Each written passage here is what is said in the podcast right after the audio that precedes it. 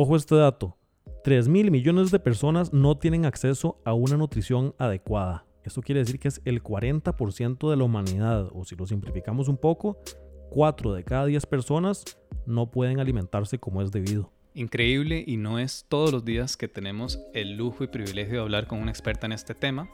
Y en el episodio de hoy, precisamente, tuvimos una muy buena conversación con Jenori Hernández, que trabaja para la FAO, que es la Organización de las Naciones Unidas para la Alimentación y la Agricultura. Así que tenemos un episodio súper interesante. Quédense con nosotros en La Buena Mesa. Espero que sí. Voy a llorar con que me eso. Esto, Junita, así se pudo. Cuando estuve en Costa Rica, el módulo más pequeño era el de cocina costarricense. Esto es La Buena Mesa, un podcast para compartir conversaciones que nos nutran y que nos hagan bien. Es necesario avanzar hacia, hacia esa ruta. Invitamos a personas a que nos compartan sus ideas, historias y sueños que nos puedan ayudar a construir una sociedad más sana. de una generación a otra. Yo soy Arturo Pardo. Y yo soy Sergio Leiva. Esperamos que este episodio te nutra. Bueno, ya estamos grabando. El episodio de hoy es muy interesante, muy importante para mí porque hace mucho rato quería hablar con nuestra invitada de hoy, que ya casi la voy a presentar. Ella es Jenori Hernández, que es especialista en nutrición para la FAO, que por sus siglas en inglés sería la Organización para Alimentación y Agricultura. De Correcto, de Unidas. las Naciones Unidas. Tiene más de 10 años de estar involucrada en temas de investigación que tienen que ver con nutrición y con educación, con salud pública. Es licenciada en nutrición humana y tiene un PhD en tecnología de alimentos con enfoque en educación sobre nutrición y salud pública. Toda esta información la obtuve en internet porque ahora uno puede estoquear prácticamente a cualquiera. Me Hice mi tarea, hice mi tarea, sí. Eh, dos cosas muy interesantes, es miembro de la Sociedad de Educación en Nutrición y Comportamiento y también miembro de la Sociedad Latinoamericana de Nutrición. Así que realmente tenemos aquí a, a- no sé si son las palabras correctas, pero como a un pez grande, digamos, de- Eminencia, a puede una ser. también. eminencia, Ajá, a ajá. una eminencia en este tema y, y realmente muchísimas gracias por sacar el tiempo para estar aquí. Ay, no, muchísimas gracias a ustedes. eh, para mí, apenas entré, yo dije, aquí es donde se hace la magia y donde a través de esas manos muchos alimentamos nuestros estomaguitos, pero también nos nutrimos el alma. Así que mil gracias por la invitación. Y bueno, también ahora Sergio decía, ¿verdad? Que, que para él es muy importante que estés acá, pero yo creo que también realmente el tema del que vamos a hablar, pues a, a fin de cuentas termina siendo importantísimo para absolutamente todas las personas, ¿verdad? Y bueno, pues también aprovechamos el hecho de que estás acá para, de, para hablar principalmente de, ¿verdad? Del, del, del foro en el que, en el que fuiste el representante, ¿verdad? De, desde la FAO de por acá, en el Foro Alimentario Mundial. Es un foro que está liderado, liderado por la juventud, ¿verdad? Que esa es como la principal diferencia que hace, ¿verdad? Enfocado en eh, el cumplimiento de, de uno de los objetivos de desarrollo sostenible, ¿verdad? Y además siempre teniendo presente que a pesar de que hay campañas que se están haciendo eh, a nivel global, ¿verdad? Esfuerzos que se hacen, pues siempre están quedando cerca de 700 millones de personas que todavía padecen hambre y que además esta es una cifra que se incrementó ¿verdad? Desde la pandemia. Entonces, tal vez podemos empezar a hablar del foro. eh, ¿Cuál fue la participación que tuviste y, y cómo es que se desarrolla a nivel de las personas que están invitadas? Claro. Bueno, ese es el, el World Food Forum, ¿verdad? El Foro Mundial de la Alimentación liderado por jóvenes, como dijiste. Hay diferentes actores, agencias internacionales que son parte del comité organizador, pero la FAO, con su sede en Roma, es como el que lidera toda la organización. Y bueno, tal vez para aclararles, eh, la FAO, su sede está en Roma, tenemos oficinas regionales, subregionales y aquí en Costa Rica hay una. Yo trabajo para la FAO Roma. Entonces, este, es muy bonito ver cómo jóvenes están organizando eventos tan grandes y le dan no solamente ese toque técnico para poder eh, trabajar ante todos estos desafíos que tenemos en, en el ambiente alimentario y nutricional, sino también esa parte de llegarle a los corazones y a las manos de las personas para que la acción y la diferencia se haga. Entonces, eh, en este foro se organizaron diferentes eventos, entre ellos eventos culturales, visitas a museos, eh, obviamente virtuales, pero con alimentos, hubo conciertos, eh, hay masterclasses, hay innovation labs, una serie de cosas. Y en el grupo de nosotros que trabajamos en educación alimentaria y nutricional, eh, tenemos dos eventos importantes. Uno de ellos fue un masterclass que organizamos con UNICEF, igual a nivel global, eh, para revolucionar la educación alimentaria y nutricional en las escuelas. Entonces, nuestro principal objetivo con este evento fue abogar para que todos los chicos y chicas del mundo entero tengan ese derecho a recibir una educación alimentaria transformadora en sus aulas, en sus entornos, para que puedan ser agentes de cambio ante los desafíos que tenemos. Entonces, esa eh, fue un evento muy importante, fue dirigido a jóvenes y adolescentes para que se unan a este esfuerzo y nos ayuden a ahogar. Y más adelante, ahora en noviembre, vamos a tener un Teaching Lab que es para darle las herramientas a maestras, a docentes, a educadores de cómo pueden incorporar una educación alimentaria transformadora en las escuelas. Em, cuando se habla de revolucionar, que es una palabra bastante, bastante fuerte, ¿cuáles elementos se están tomando en cuenta principalmente? ¿Qué significa revolucionar la educación? Sí, revolucionar la educación, como decís, es una palabra fuerte porque es lo que justamente necesitamos. Eh, yo creo que es importante destacar que los países, los maestros, la comunidad educativa vienen haciendo esfuerzos importantes, pero no lo suficientes para que yo pueda llegar a decir que después de una clase de nutrición esos chicos verdaderamente se van a enamorar hacia los alimentos saludables.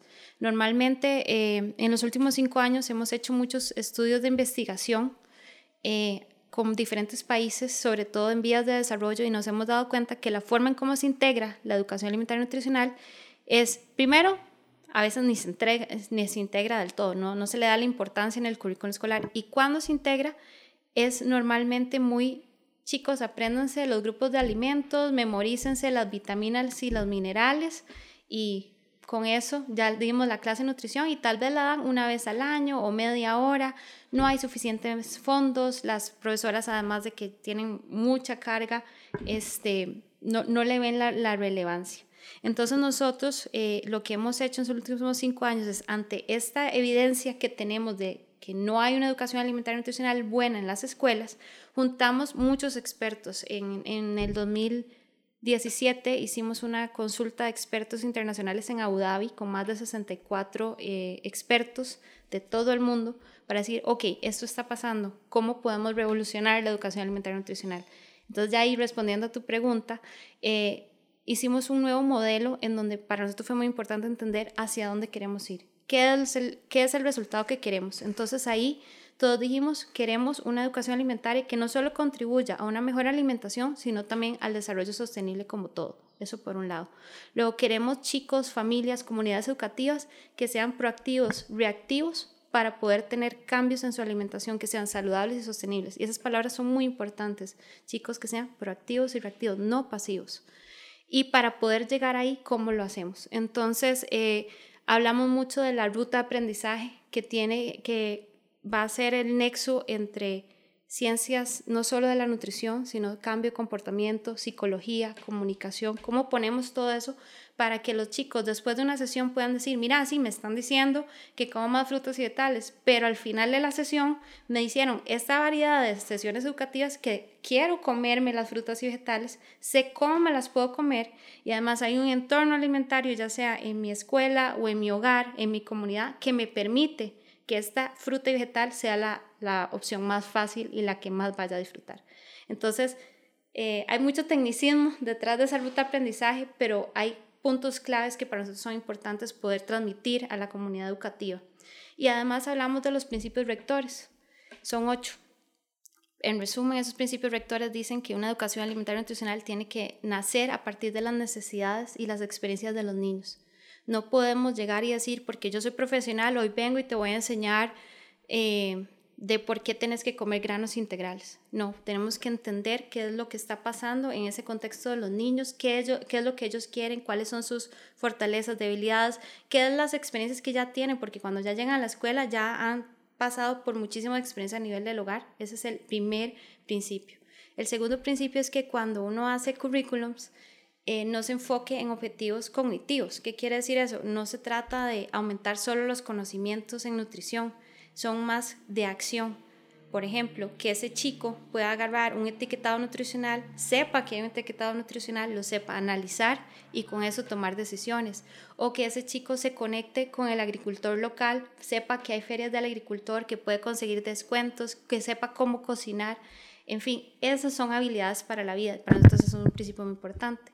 Luego metodologías, que no sea el típico que estábamos como docentes diciéndole a los chicos qué es lo que tienen que hacer o no, sino que sean muy eh, metodologías de observación, de discusión, de exploración, en donde se vea ese nexo de naturaleza, niños y alimentos porque ese es uno de los puntos muy importantes también, ver la alimentación no solamente para nutrir el cuerpo, sino nutrir el planeta. Y para hacer eso, qué mejor que conectarse con la naturaleza, como ustedes aquí, ese jardín botánico hace toda la diferencia del mundo a la hora de cocinar porque amplifica lo que es una alimentación.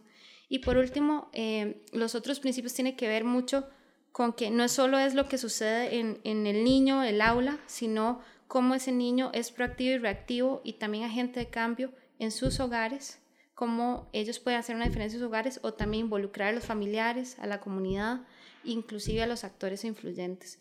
Eh, ¿Por qué la comunidad? Porque al final, como dijimos, si ellos quieren hacer el cambio, necesitan saber qué está pasando en sus entornos y cómo pueden hacer una diferencia.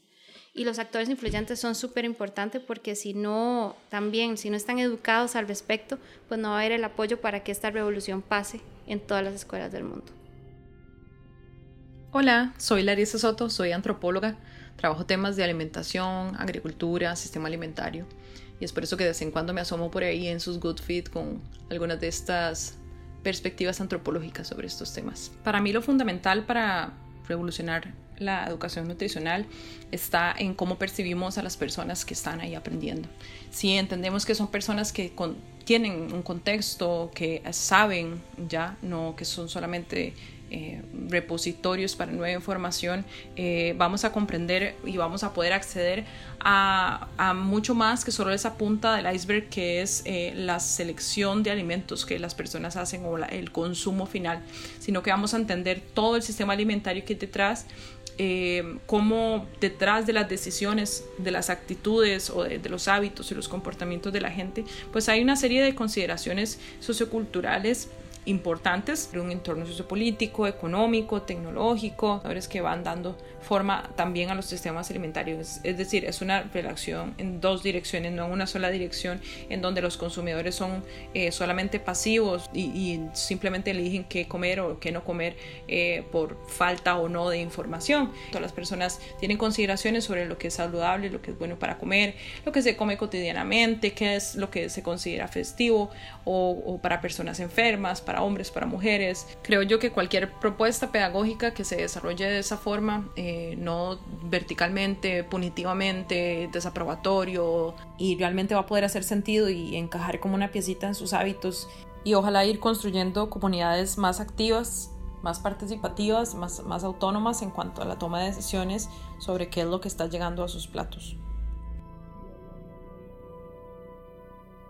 Tengo una, una, consulta porque, ¿verdad? Precisamente hablando de esto de los actores involucrados, porque quisiera entender también, y verdad que supongo que también fue un tema importante en el foro, donde quedan los actores gubernamentales, ¿verdad? Que pueden tener mucho mayor impacto y supongo que especialmente en ciertas regiones del mundo. Entonces, ¿qué, qué papel juegan? Porque tal vez toda esta parte de la, de la educación eh, y puede impactar a nuevas generaciones, a sus, y a sus papás, ojalá, y a sus mamás, pero en este momento, digamos, a nivel de los actores gubernamentales, ¿cómo entran dentro de la participación también de lo que se habló en el foro? Sí, bueno, esa es una pregunta muy importante porque si bien es cierto, la meta final es que podamos llegarle a la mente, corazones y manos de esos niños con esta revolución de educación alimentaria. Y uno va a muchos países, sobre todo, por ejemplo, Estados Unidos, UK, etcétera, y hacen muchos proyectos muy lindos de educación alimentaria y nutricional y con estos principios. Pero aquí hay que ver la sostenibilidad y hasta qué punto eso se institucionaliza. Y para eso necesitamos a, estos actores gubernamentales. Entonces, ¿cómo los involucramos? Bueno, les voy a dar ejemplos concretos. Aquí en América Latina actualmente tenemos tres proyectos. Uno en Ecuador, eh, se viene en Guatemala, El Salvador y República Dominicana y lo que hicimos fue un taller que se llama Análisis de Capacidades Sistémicas para ver cómo incluir la educación alimentaria y nutricional en las escuelas. Invitamos literal a todos los actores, desde lo que son técnicos, tomadores de decisiones del Ministerio de, Educación, de Salud, de Agricultura, eh, docentes, padres de familia, eh, gente de agencias de Naciones Unidas. ¿Para qué? Para poder identificar qué hay, qué no hay y qué, cómo podemos hacer la diferencia desde el punto de vista de políticas, de inversiones, de entrenamientos. Y con esa mirada de, de mapeo de actores, de fortalezas y debilidades, el país por sí solo, de una forma participativa, logramos que hiciera una ruta estratégica. Entonces, a la hora de priorizar a dónde van los esfuerzos y generar políticas públicas, ya tiene la estrategia en mano. Entonces, es un conjunto de, de, de, procesos que desarrollamos nosotros en la FAO y esa es la belleza de nuestro trabajo, que es facilitar el que todos esos actores estén en una mesa, vean la realidad, vea la situación y hacia dónde podemos ir y cómo nos movemos conjuntamente. Y esa es una labor pues bastante ardua, no estamos empezando el camino diría yo, pero ya lo empezamos y eso es lo importante. Porque cuál es el, o sea, para alguien, por ejemplo, nosotros que tenemos cierta relación con el mundo de la nutrición por, por lo que hacemos en Good Food, por lo que publicamos en Good Fit, etcétera, aún así yo me tuve que meter a la página de la FAO para saber exactamente qué es lo que hace la FAO, ¿verdad? Em, ¿Cuál es el rol de la FAO? Digamos, ¿por qué tenemos, tienen una sede en Costa Rica y, y qué se puede hacer desde aquí? Bueno, es que el rol de la FAO, eh, siempre hay diferentes tipos de estrategias. Obviamente, la meta más importante es mejorar la alimentación, la nutrición y todo lo que hay alrededor de ello para no dejar a nadie atrás. Eh, trabajamos en diferentes líneas de acción, desde lo que es hacer investigación, documentos normativos, eh, facilitar diálogos, programas, etc. ¿Y por qué hay una oficina en Costa Rica? Porque realmente lo importante es que hayan eh, personas, por ejemplo, hace un poco ustedes hicieron una nota acerca de las guías alimentarias.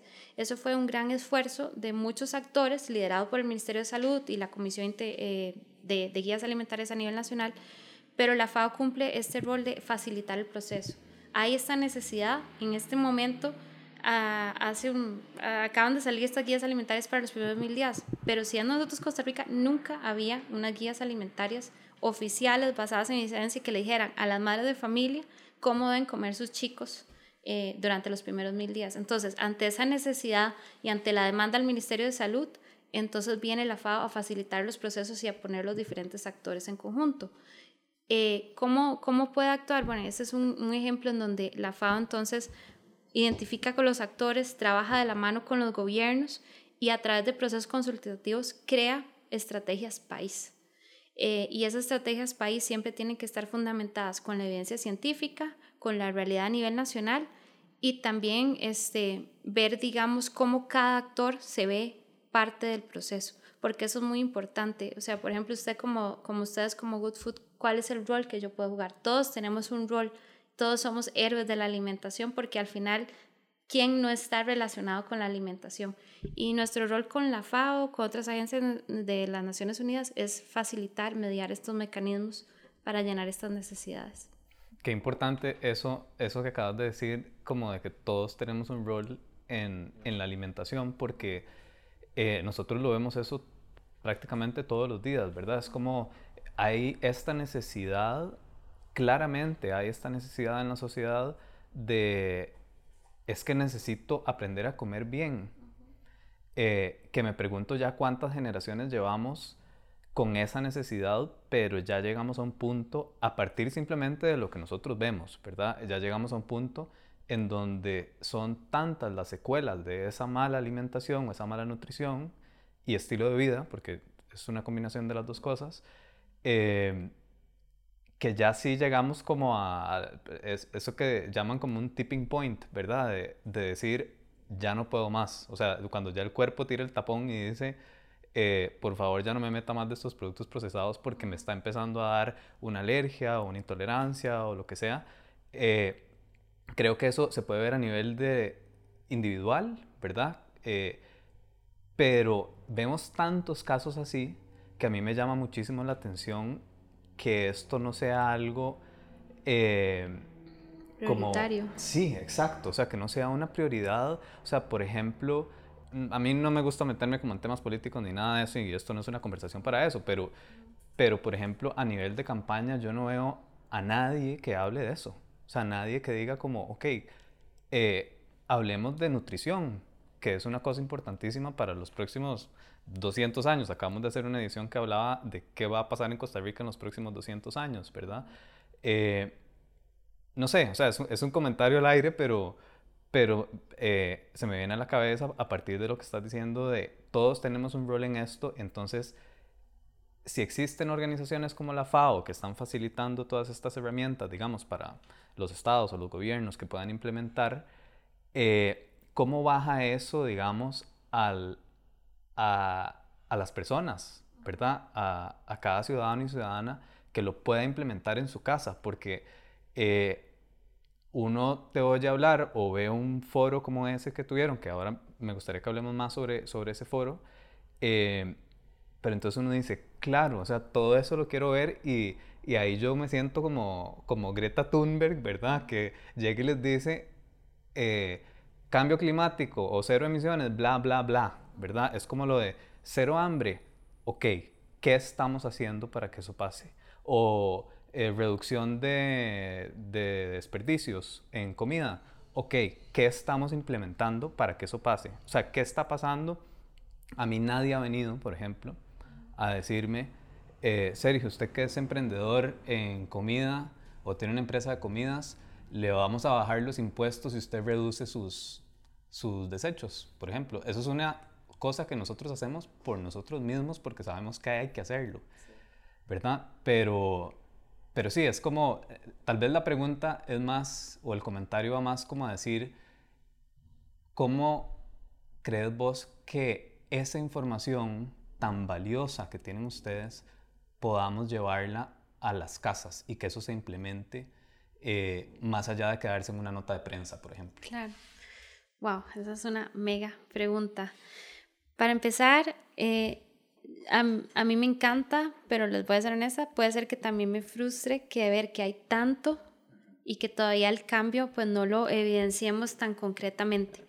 Pero me alegra que, aunque sea a nivel muy macro y global, los esfuerzos estén ahí, porque si ahora la nutrición más o menos escucha antes del todo, no, ¿verdad? Ya ahora, por ejemplo, ya es un tema que hace, la, hace como dos semanas se hizo el Food System Summit, entonces ya uno empieza a ver que no solo es esa parte productiva de alimentos para, la, para el beneficio económico de un país, sino también las dietas saludables están asociadas con el beneficio económico de un país. Entonces, ya por lo menos el discurso está, porque antes del todo no estaba y ahí yo felicito y le agradezco a todos mis colegas y antecesores porque ha sido una gran pelea para que la nutrición sea un tema importante. ¿Cómo llegarle a las familias? Ahí es donde todos tenemos un rol, ¿verdad? Y es que aquí me voy a ir tal vez un poco en el tecnicismo. Nosotros trabajamos más a nivel de políticas públicas, de actores claves, que son los que les pueden llegar a las familias. Pero para nosotros es muy importante, primero, que haya ese entorno favorecedor. O sea, tiene que haber políticas públicas porque imagínate que si tienes un programa a los educadores del Ministerio de Salud y si no hay fondos que apoyen, que vayan y hagan educación nutricional, pues no hay sostenibilidad en ese proceso. Entonces, para nosotros es muy importante abogar por esas políticas, por esos recursos, para que esta persona que va a estar en contacto con las personas pueda tener los medios para hacerlo bien. Eh, eso viéndolo desde un punto del, del sector público. También está el sector privado, que muchos de nosotros, aunque tengamos formación en alimentación y nutrición, un área que eh, está muy relacionada con lo que estábamos hablando de educación alimentaria y nutricional, es cómo hacer educación alimentaria y nutricional efectiva. Y esos son cursos que inclusive eh, en muchas carreras de nutrición creo yo que todavía podemos revolucionarlo como se hace, porque educar acerca de alimentación no es decirle a la persona nuevamente, coma esto o comas estos macronutrientes y estos grupos de alimentos y, y suerte con eso, ¿verdad? Es, es realmente identificar el por qué las personas no comen lo que están comiendo, cuáles son sus barreras, cuáles son sus facilitadores y como ustedes hacen, ustedes hacen en su programa un acompañamiento en el día a día de esas motivaciones, de esas barreras, para que la, porque a veces no es lo que uno come, es todo lo que hay detrás. Entonces, para nosotros, una de las cosas que hacemos Eh, y cuando hay recursos es entrenar a las personas, ya sean nutricionistas, estudiantes de nutrición, personal que trabaje en salud, en cómo hacer educación alimentaria y nutricional efectiva. Y es chivísima, porque usted puede hacer toda la diferencia de pasar a ser algo muy dictador de esto es lo que tiene que comer, a cómo hacerlo casi un juego de motivación, de generación de habilidades para que esa persona realmente sea proactiva, reactiva y crítico con su entorno alimentario y sus decisiones alimentarias. Entonces, esos recursos están ahí. Nosotros tenemos de hecho un curso que se llama ENACT, que en inglés se llama Nutritional Education for Action. Y hemos hecho muchas capacitaciones en países de África, estudiantes de nutrición, y cambia la forma en cómo educan y cómo ven la alimentación. Pero bueno, volvemos a lo mismo, no tenemos en este momento todo el rompecabezas armado. Esa es la tarea que nos toca pero cuando quieran hacemos un cursito de educación alimentaria nutricional efectiva, yo feliz. Y una pregunta, por esto del, del rompecabezas que no está armado todavía, ¿esta es una corriente relativamente reciente? Es que les voy a ser honesta, la nutrición es muy amplia y es, y por ejemplo, está desde lo que son hacer políticas, desde lo que son eh, diagnósticos para ver epidemiológicamente cómo está la población, está desde la parte clínica, servicios de alimentos, entonces eh, como todo, una de las acciones que se están trabajando es eh, plataformas multisectoriales y multidisciplinarias para nutrición, para que no sigamos trabajando, es que ese es otro desafío, que no sigamos trabajando cada uno por su lado, sino que trabajemos de forma conjunta y maximicemos recursos. Eh, a nivel mundial, a través de las Naciones Unidas, hay un movimiento que se llama el Sun Network que justamente hace eso. Cómo trabajamos todos de forma conjunta y estratégica hacia la nutrición. Y ese es el rompecabezas que te digo las piezas están, pero el unirlas, ese es un, un gran trabajo. Es una articulación que no es, es una fácil. articulación que no es fácil. Sin embargo, hay, hay ese, ese anhelo y ese deseo, inclusive aquí en Costa Rica eh, está la plataforma SON, el Ministerio de Salud lleva un liderazgo importante y se ha recorrido ya bastante, pero es un esfuerzo muy iterativo, muy dinámico que hay que estar constantemente alimentando y nutriendo. Este es un tema de verdad del que vamos a seguir hablando, por supuesto. Vamos a hacer una pequeña pausa y ya regresamos con Jenori.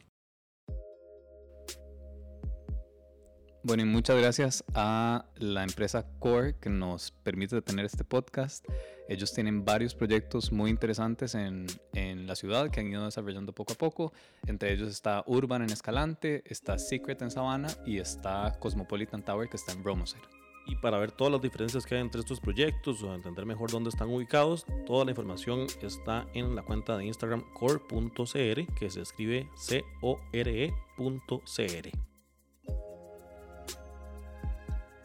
En general, súper feliz con el programa, comida riquísima, nos sentimos súper bien, nos fue súper bien, nos sentimos súper bien, con energía, súper lindo también los correos que recibíamos todos los días, bien hechos, eh, con recomendaciones de Spotify, de todo, un 10, 10 de 10 también eso. Hace poco se realizó el Foro Mundial de Nutrición. De alimentación. De alimentación. Foro Mundial de Alimentación. Esto fue organizado por una, una organización de jóvenes, es lo lo que entiendo. ¿Cómo es que llega a darse este foro? ¿Cómo es que llega a darse este foro? Bueno, es que actualmente eh, es muy importante el rol de los jóvenes, de los adolescentes, en el cómo ser parte del cambio. Eh, reconocemos ese poder ilimitado que tienen para poder transformar, pero también reconocemos que en el pasado tenían un rol muy pasivo o casi ausente y no porque quisieran, sino porque no eran tomados en cuenta. Entonces aquí es donde realmente se abre esta plataforma y cada vez más vemos que inclusive estos eventos globales de, de a veces fondos muy políticos, se abren estos espacios para que los jóvenes no les lleguen a decir las soluciones, sino que sean parte de la solución. Entonces ante esa necesidad y esa oportunidad es que se crea este eh, Foro Mundial de la Alimentación liderado por los jóvenes. ¿Qué es, los, qué, ¿Qué es y cómo es que los jóvenes pueden contribuir a la transformación de los sistemas alimentarios para que todos y todas de una forma asequible, saludable, eh, justa, podamos tener acceso a una alimentación saludable? Y a partir de, digamos, de esas preguntas y de, de haber participado en este foro, ¿cuáles dirías que son como los grandes temas o el gran tema, digamos, o aprendizaje que sale de ahí, ¿verdad? Como eh, existen estas reuniones, ¿verdad? Se reúnen este montón de expertos eh, para decir, estos y estos son los problemas, vámonos a trabajar. ¿Cuáles son esos grandes temas que se discutieron, eh, que se pusieron en agenda, digamos? Claro. Aquí se habla de alimentación en su totalidad, ¿verdad? Entonces, desde lo que es la semilla, el suelo, hasta el consumo y pérdidas y desperdicios de alimentos. Por ende, de verdad que se, eh, en cuanto a temáticas es muy, muy amplio. Mi área es más la de alimentación saludable y educación alimentaria nutricional y ahí es donde realmente eh, hicimos la mayor contribución y también nos queda la mayor responsabilidad para ver qué sigue adelante. Eh, entonces, en esa área, lo que específicamente surgió y fue muy contundente fue, como les dije anteriormente, el abogar por una educación alimentaria y nutricional en todas las escuelas del mundo y tuvimos una posibilidad de hacer una actividad en donde cada quien decía, después de este masterclass, ¿qué acción voy a hacer yo? Entonces, habían acciones de propuestas por estos jóvenes desde lo que era eh, diseminar ese masterclass, desde lo que era ir a una escuela y hacer una acción de educación alimentaria y nutricional, desde lo que era ir a hablar con políticos a nivel de su país. Entonces, también, si bien es cierto, los desafíos, los temas son muy amplios y macros, empezando con soluciones pequeñas, ¿verdad? Fue como lo que nosotros instamos a través de este masterclass para ir haciendo la diferencia y ver ese rol potencializador de los jóvenes. Ahora, por otro lado, a nivel del, del, del foro como su totalidad, sin duda, eh, se alinea mucho con el tema del, de este año del Día Mundial de la Alimentación, que es qué podemos hacer para mejorar la producción de alimentos, qué podemos hacer para mejorar la nutrición, qué podemos hacer para mejorar este, la vida en general y también el medio ambiente. Entonces, una visión como muy holística y hay desde lo que son políticas públicas, desde lo que son programas, desde lo que es investigación, innovaciones, eh, cómo pueden trabajar diferentes actores para que en cada una de estas mega ramas, mejor producción, mejor nutrición, mejor medio ambiente, mejor vida, podamos trabajar de forma sistémica. Eh, en este momento es muy en el tema de abogacía para poder tener las herramientas y como me preguntaste anteriormente, qué acciones se pueden hacer a nivel de país con las realidades que cada uno eh, confronta y con los recursos y oportunidades que hay y más importante aún, qué opciones hay para movilizar más recursos, porque este tema requiere de recursos no solo financieros, sino capacitaciones humanas, tiempo, eh, políticas públicas que lo apoyen. De, dentro de esas preguntas que estás, que estás mencionando como parte de la, del, día, em, específicamente el de la producción, me llama la atención, ¿verdad? Porque también cuando uno dice que se puede hacer para mejorar la producción, ¿verdad? Y de repente alguien podría pensar que es que no hay suficiente, ¿verdad? Cuando en realidad bien hay un, hay un desperdicio, ¿verdad? De alimentación. Entonces, ¿cuál, ¿cuál sería la respuesta a esa pregunta? ¿Qué se puede hacer para mejorar la producción? Claro. Te, voy a hablar muy honestamente, yo no soy del área productiva, pero tengo responsabilidad y tengo que trabajar de forma sistémica con la, con la parte productiva. Alimentos en este momento hay suficientes, sin embargo hay una población creciente y los recursos naturales se están degradando de una forma importante. Entonces, a nivel de producción, desde el punto de vista para mejorar el medio ambiente, se habla mucho de investigación e innovaciones, tecnologías, para que se pueda producir de forma más sostenible. Esa es una. Eh, detalles no te puedo dar porque no es mi área de expertise. Ahí les invito a que inviten, por ejemplo, a alguien que sea experto en, en agricultura y les podrá dar demasiados detalles al respecto. O a nivel productivo, a nivel nutricional, para nosotros es muy importante que haya incentivos para que se produzcan más una variedad de alimentos y más hacia alimentos favorables y saludables para, para la salud de las personas y del planeta. Porque pasa en muchos países que por fines económicos se tiende a producir tal vez alimentos que no necesariamente van en línea con una alimentación saludable. Por ejemplo, el maíz, que no es que el maíz esté mal, pero el maíz a veces puede dar derivados, algunos productos que van a ser ultraprocesados, como el corn eh, syrup, ¿verdad? Entonces, ¿hasta qué punto no le damos tantos eh, subsidios a este tipo de, de, de producción versus más incentivos o subsidios a la producción de frutas y vegetales, por ejemplo, para darle más apoyo a los pequeños agricultores. Entonces hay como muchas alternativas para que esa producción, perdón, esa producción pueda ser más sostenible para el medio ambiente, también para que pueda generar mejores medios de vida para los pequeños agricultores y todos esos actores a lo largo de la cadena alimentaria y una mejor nutrición garantizándose que desde la semilla haya mayor biodiversidad y una producción más hacia frutas y vegetales o alimentos saludables.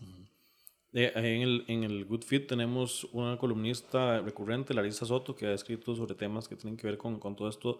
Ella es antropóloga, pero se ha ido también relacionando directamente con la parte de alimentación, entonces también eso nos ha permitido ir aprendiendo, ¿verdad? Un poco sobre este tema y también hago la recomendación ahí para que busquen los textos, ¿verdad? Sí. Eh, y en cuanto a la nutrición, eh, ¿verdad? Porque antes estábamos hablando de que normalmente dentro de la educación se habla mucho, ¿verdad? Como de cuáles, de cuáles son los alimentos que podríamos consumir y demás, ¿verdad?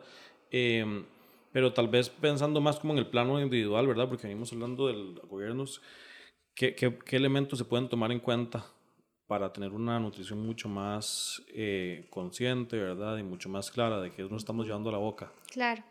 Bueno, aquí yo hago referencia a a primero, eh, como país tenemos el privilegio de tener guías alimentarias. Y para los que no están familiarizados con guías alimentarias, es ese instrumento país para poder describir lo que es una alimentación saludable. Eh, porque no es lo mismo una alimentación saludable y sostenible aquí en Costa Rica que la que es en Nicaragua o la que es en Estados Unidos o en África, porque hay muchos eh, factores únicos de cada país. Entonces, para mí, la primera recomendación para cualquier individuo es hagan uso de sus guías alimentarias. Las de Costa Rica están en procesos de actualización. La belleza de ese proceso de actualización que se viene de Costa Rica es que no solo te va a decir a vos como individuo, bueno, obviamente coma más frutas y vegetales, eh, prefiera los granos integrales, evite los alimentos que ahora... Eh, una forma de categorizarlos muy común aquí en América Latina le denominan ultraprocesados, pero son normalmente los que son altos en grasas, azúcares y sales. Eh, todas estas recomendaciones que la, mayoría de nosotros sabemos están en las guías alimentarias, pero ¿qué es la diferencia ahora? Que no es solamente lo que comes para tu cuerpo, sino cómo se conecta con el país y sus necesidades desde el punto de vista socioeconómico, sociocultural y medioambiental. Es decir, si usted tiene un pescado al frente suyo, ya no es solamente si me estoy comiendo el omega 3 o si tiene menos grasa que la carne, sino de dónde viene ese pescado, a quién estoy apoyando, cuál es el agricultor, el que, el que está pescando esto, lo está pescando de una forma sostenible. Este agricultor tiene el apoyo para poder pescar de forma sostenible.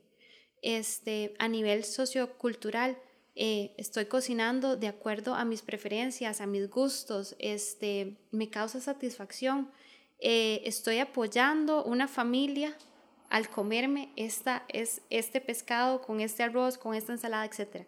Entonces, yo creo que no todos pensamos así y es un camino largo, pero para mí esa es la transición que tenemos que hacer a nivel individual, que todos estos esfuerzos globales, es decir, transformación de sistemas alimentarios, que políticas, que, que inversiones, que educación alimentaria nutricional, que al final se transforme para que ese consumidor sea esa meta que les dije antes, inclusive los chicos, porque no estamos hablando solo de adultos, reactivos, proactivos, conscientes, responsables de lo que comen, porque lo que como no es solamente lo que tengo aquí, me lo comí por inercia, sino que hay responsabilidades e implicaciones en muchas dimensiones.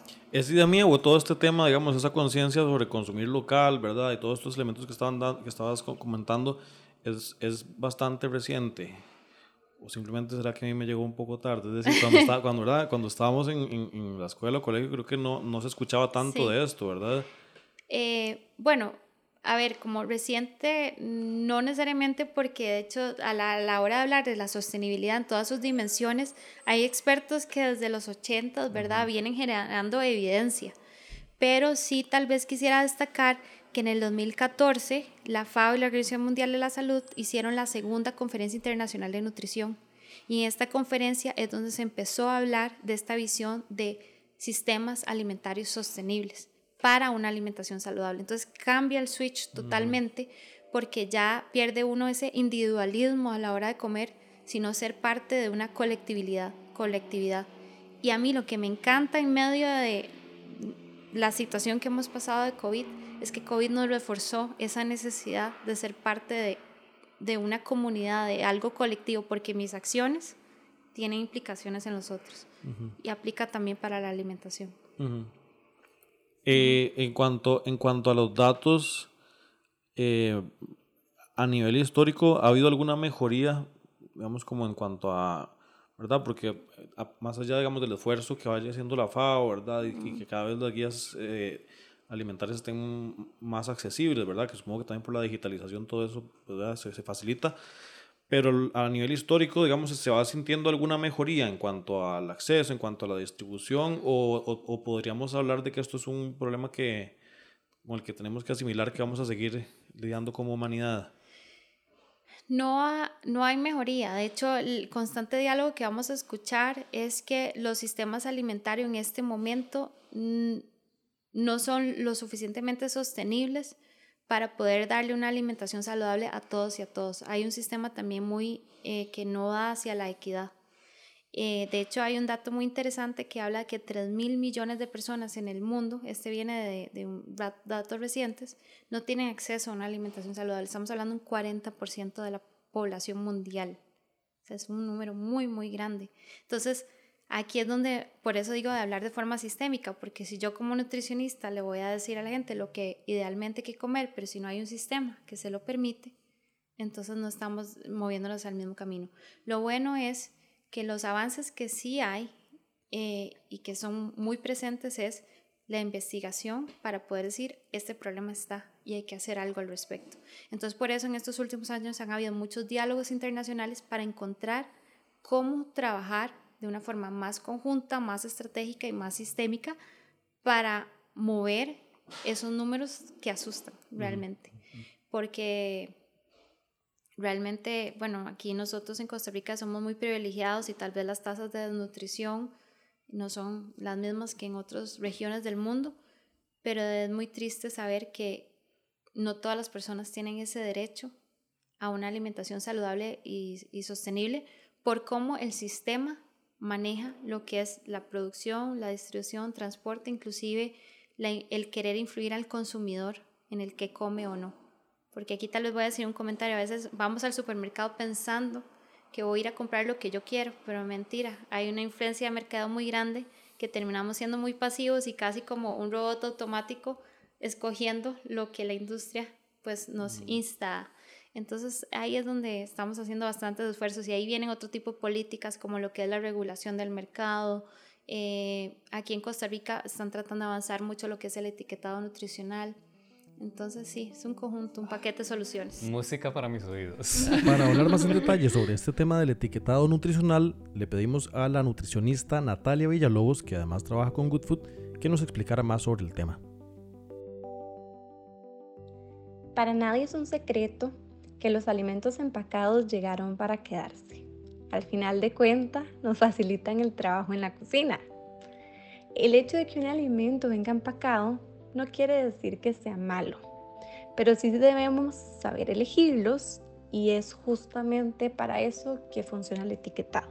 La mayoría de las personas que quieren elegir un producto va directamente a fijarse a la parte de atrás donde viene la tabla de información nutricional. Sin embargo, esto es una información sumamente técnica que casi nunca nos enseñan a interpretar y que definitivamente se necesitan cierto conocimiento en nutrición para poder descifrarlas. Si vemos esa tabla, vemos que está llena de números, de datos y de valores, pero no nos está dando información sobre la calidad del producto que tenemos en la mano. Para eso existe más bien la lista de ingredientes. En la lista eh, se van a detallar justamente todos esos insumos que se utilizaron para hacer el producto final y van a estar detallados en orden de mayor uso a menor en ese producto. Gracias a esta lista de ingredientes yo realmente sé de qué está hecho el producto que me voy a consumir. Entonces, efectivamente, la etiqueta nutricional se ha ido mejorando para darnos información valiosa de un producto, pero debemos saber interpretarla y léela con cautela. Y recuerden, lo más importante es que la mayoría de sus compras provengan de alimentos naturales, esos que no necesitan llevar una lista de ingredientes ni tampoco un etiquetado nutricional.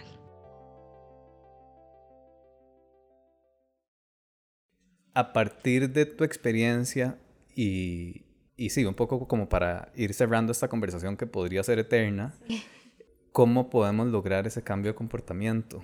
Bueno, yo lo trabajo como en programas de educación nutricional y cómo se puede enlazar con teorías de cambio de comportamiento para que el cambio de comportamiento suceda. Entonces, uno de los principios más importantes cuando uno le toca educar acerca de alimentación es no solo transmitir conocimientos. El conocimiento por sí solo ya se sabe en la evidencia que no es un, un factor importante en el cambio de comportamiento. Uno de los factores más importantes es el poder generar habilidades. Eh, si yo te tuviera que hacer la pregunta a vos, ¿en qué momento usted creó este movimiento transformador en donde a usted la comida le apasiona y no solamente se beneficia usted, sino que ha logrado beneficiar a otros? Entonces, ¿cómo hacemos para poder generar estas habilidades, competencias para la vida básicas en una población? Una eh, estrategia muy simple es ese vínculo con la naturaleza porque la naturaleza es donde salen los alimentos naturales, inclusive la lactancia materna, para las que hemos tenido el privilegio de ser madres y dar lactancia materna. Ese vínculo con la naturaleza también nos conecta con los agricultores locales, los pequeños que día con día se levantan, independientemente de COVID o no, para garantizarnos que haya mm, la variedad de frutas y vegetales en nuestra mesa. Entonces, esa parte, vínculo con la naturaleza el, poder reconocer cómo se producen, cómo se cultivan los alimentos. Si vamos a las escuelas hoy en día, los chicos, si usted les pregunta de dónde vienen las zanahorias, muchos de ellos dicen que del supermercado X, Y o Z. No saben que las zanahorias vienen de la tierra, por ejemplo. Este, ese tipo de, de identidad con la tierra, con la naturaleza, no existe. Entonces, si usted no tiene vínculo Usted no quiere, o sea, usted no quiere lo que, lo que le puede beneficiar. La otra es, eso es como de la parte productiva, eh, la, la otra es como el análisis de sus entornos alimentarios. ¿Qué es lo que me están ofreciendo hoy en día a nivel de alimentación y cómo puedo ser crítico al respecto? Eh, las vallas, ¿qué me están diciendo? ¿Me están beneficiando o hay algo de por medio? ¿Cómo puedo yo hacer vallas de comunicación en mi escuela, en mi familia, que contrarresten lo que mi entorno actualmente me está bombardeando con. A nivel del hogar, ¿cómo puedo planear la planificación de los alimentos, de los menús? Eso es muy importante para poder garantizarnos, uno, que haya alimentos nutricionales, evitar el desperdicio de alimentos, que ahora es una problemática muy importante, y también para el ahorro económico, que es una situación importante en familias vulnerables. Y luego también hay otros aspectos como el modo de alimentación, no es solamente lo que me sirvo, sino cómo disfrutar de la alimentación. Eh, yo tuve la oportunidad de vivir en Italia y me una de las cosas más lindas que me traje es cómo disfrutan el comer. O sea, es sagrado. Usted se sienta en un almuerzo y pueden durar tres horas. Ellos empiezan dos y a las cuatro de la tarde terminan, porque es un momento de compartir, de reconocer el alimento, de saborearlo, una vez más, generar vínculo con ese alimento y compartirlo con los demás. Pero son cosas tan básicas, ¿verdad? Es como el ABC, pero realmente nos han traído como abecedarios de, no sé, de Marte, Júpiter, y, terminamos haciendo totalmente lo contrario. Entonces es eh, revitalizar las tradiciones, las raíces, lo natural, los vínculos, para ir viendo esa revolución en la forma como comemos y cómo lo disfrutamos y lo transmitimos a los demás. Y quizás entender entonces que ese, esa revitalización o ese volver, digamos, como a las cosas más básicas, eh, no es retroceder, sino que más bien es avanzar. O sea, volver a, a entender el valor nutricional que puede tener un producto autóctono, eh, producido aquí, eh, que no es importado, que se le, muchas veces se le agrega muchísimo valor, eh, incluso hasta como de estatus social, ¿verdad? Algo que sea importado porque lo pude traer y lo pude comprar. Eh, en, entender de nuevo el, valor de esos productos, no solo el, valor cultural, digamos, intangible, sino el, el valor real para nuestros cuerpos a nivel nutritivo, eh, es avanzar. Es avanzar, es necesario avanzar hacia, hacia esa ruta porque de hecho la mala alimentación es una de las principales causas de muerte de todas las enfermedades crónicas. Es una de las principales, si no es que las principales. Por otro lado, necesitamos avanzar porque si no nos quedamos sin recursos naturales, si no comemos de una forma saludable y sostenible.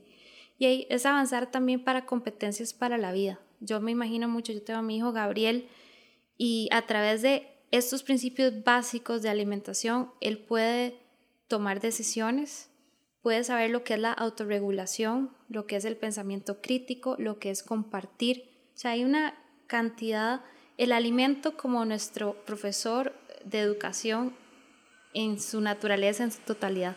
Y si lo pudiéramos ver así, ¿verdad? Todos, esa es la, la fuerza y el motor que inspira este trabajo tan macro que les he llegado a compartir hoy, pero que tiene eh, esta raíz este fondo al cual queremos llegar y, y vamos a llegar y tenemos que llegar.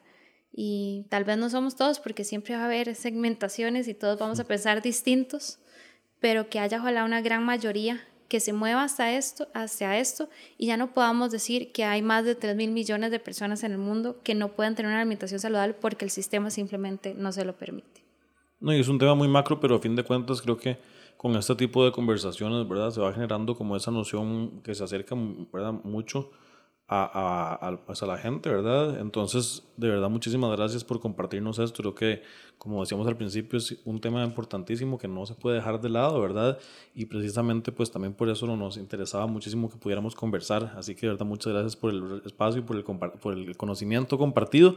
Y también para recordar que en el Good Fit tenemos varios textos, ¿verdad? Uno de ellos que estábamos hablando de las guías alimentarias, lo pueden encontrar, se llama Guías Alimentarias, primeros mil días de vida por Fiorella Piedra y Valeria Navas, y también en la columna de Larisa Soto, que hay mucho contenido relacionado con alimentación. Este, no, más bien muchísimas gracias a ustedes por, por este espacio. Para mí es un privilegio porque creo firmemente que ustedes son parte de este cambio.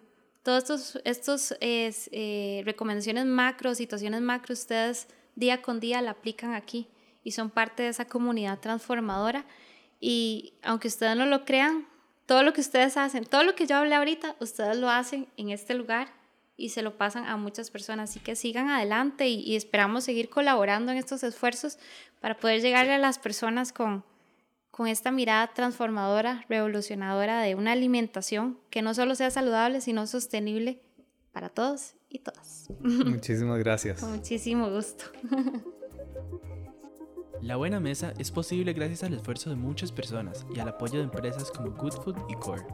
Este episodio fue producido, escrito y dirigido por Sergio Leiva y Arturo Pardo. Muchísimas gracias a Ginori Hernández por participar en este episodio. Gracias también a Larisa Soto y Natalia Villalobos por sus aportes. Música y branding sonoro por Andrés Servilla de Pipa, Fábrica de Sonido. Dirección de arte y edición, Sergio Leiva. Línea gráfica de La Buena Mesa por Jody Sánchez y Ulises Mendicuti. Música adicional por el compositor Chad Crouch. Asistente de producción, Alejandro Bermúdez. Diseño gráfico, Mariana Evans. Encontrá más contenido que nutre en goodfoodcr.com barra blog.